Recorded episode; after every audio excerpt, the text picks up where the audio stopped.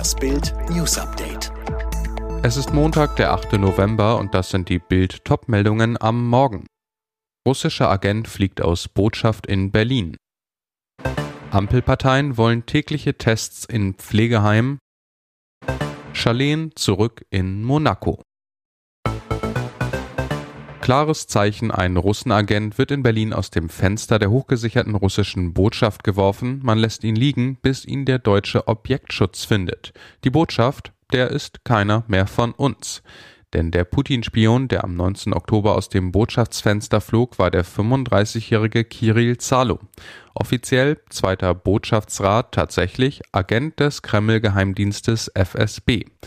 Zalo war am 14. Juni 2019 aus Wien nach Berlin versetzt worden mit Ehefrau Alexandra Gordeva. Nur drei Monate nach der Versetzung wurde im kleinen Tiergarten in Berlin der georgische Veteran des tschetschenischen Krieges Seliman Changuvischwili erschossen von einem Auftragskiller des FSB. Vorbereitet und gedeckt war der Mord durch die russische Botschaft, beteiligt Kirill Zalo, aber der Mörder wurde verhaftet, seine wahre Identität aufgedeckt. Noch schlimmer, auch die Identität der Agenten wurde bekannt, das gilt als unverzeihlich. Deutsche Sicherheitskräfte sind deshalb überzeugt, das war ein interner Mord im Machtkampf unter Moskaus Geheimdiensten.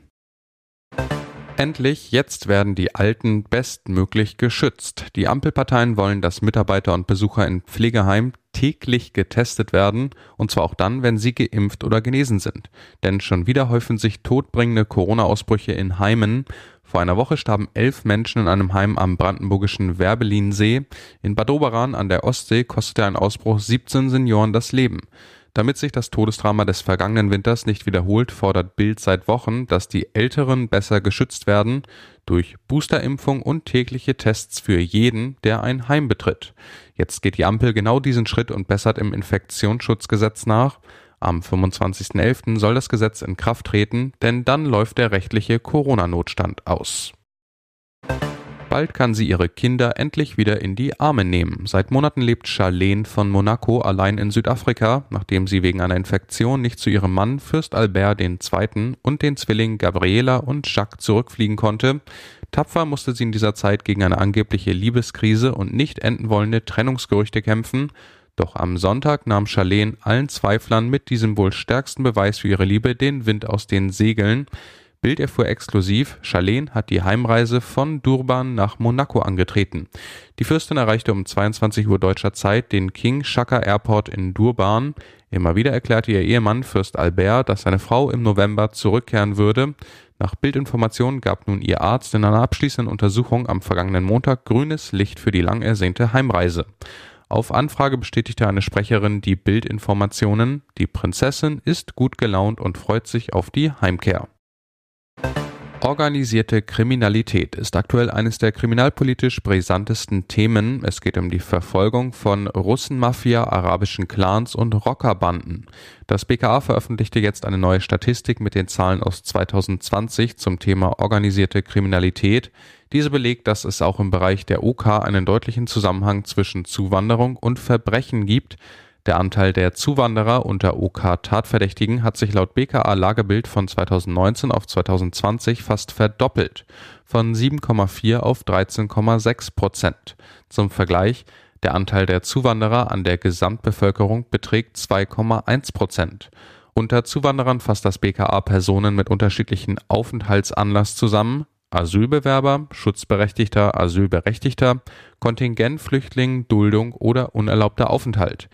Polizeigewerkschaftler Rainer Wendt zu Bild: Die Aufnahme von Zuwanderern führt zu riesigem Wachstum von OK-Straftaten in Deutschland. Das müssen Politiker, die Zuwanderung fördern, wissen und verantworten Millionen Schulden und Mega-Zoff im Maradona-Clan. Fußballer Diego Maradona erlangte als Spieler Weltruhm, doch sein chaotisches Leben, seine Drogeneskapaden, seine Liebesaffären trieben ihn am Schluss in den Ruin.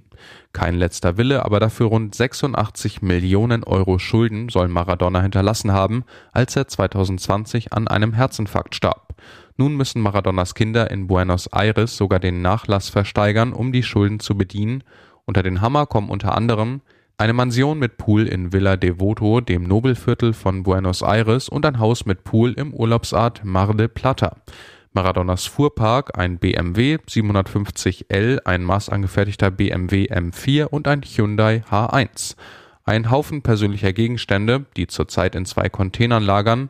Die Versteigerung startet am 19. Dezember. Bitter, mit dem Geld werden wohl gerade nur die Schulden getilgt werden, die unter anderem für den Unterhalt der Immobilien und die Container-Lagerkosten entstanden sind.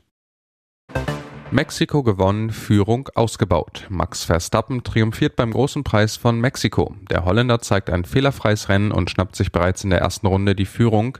Durch den Sieg kann er seinen WM-Vorsprung auf 19 Punkte erhöhen. Was ein Rennen, das war super Jungs, wir hatten eine gute Geschwindigkeit, funkt er.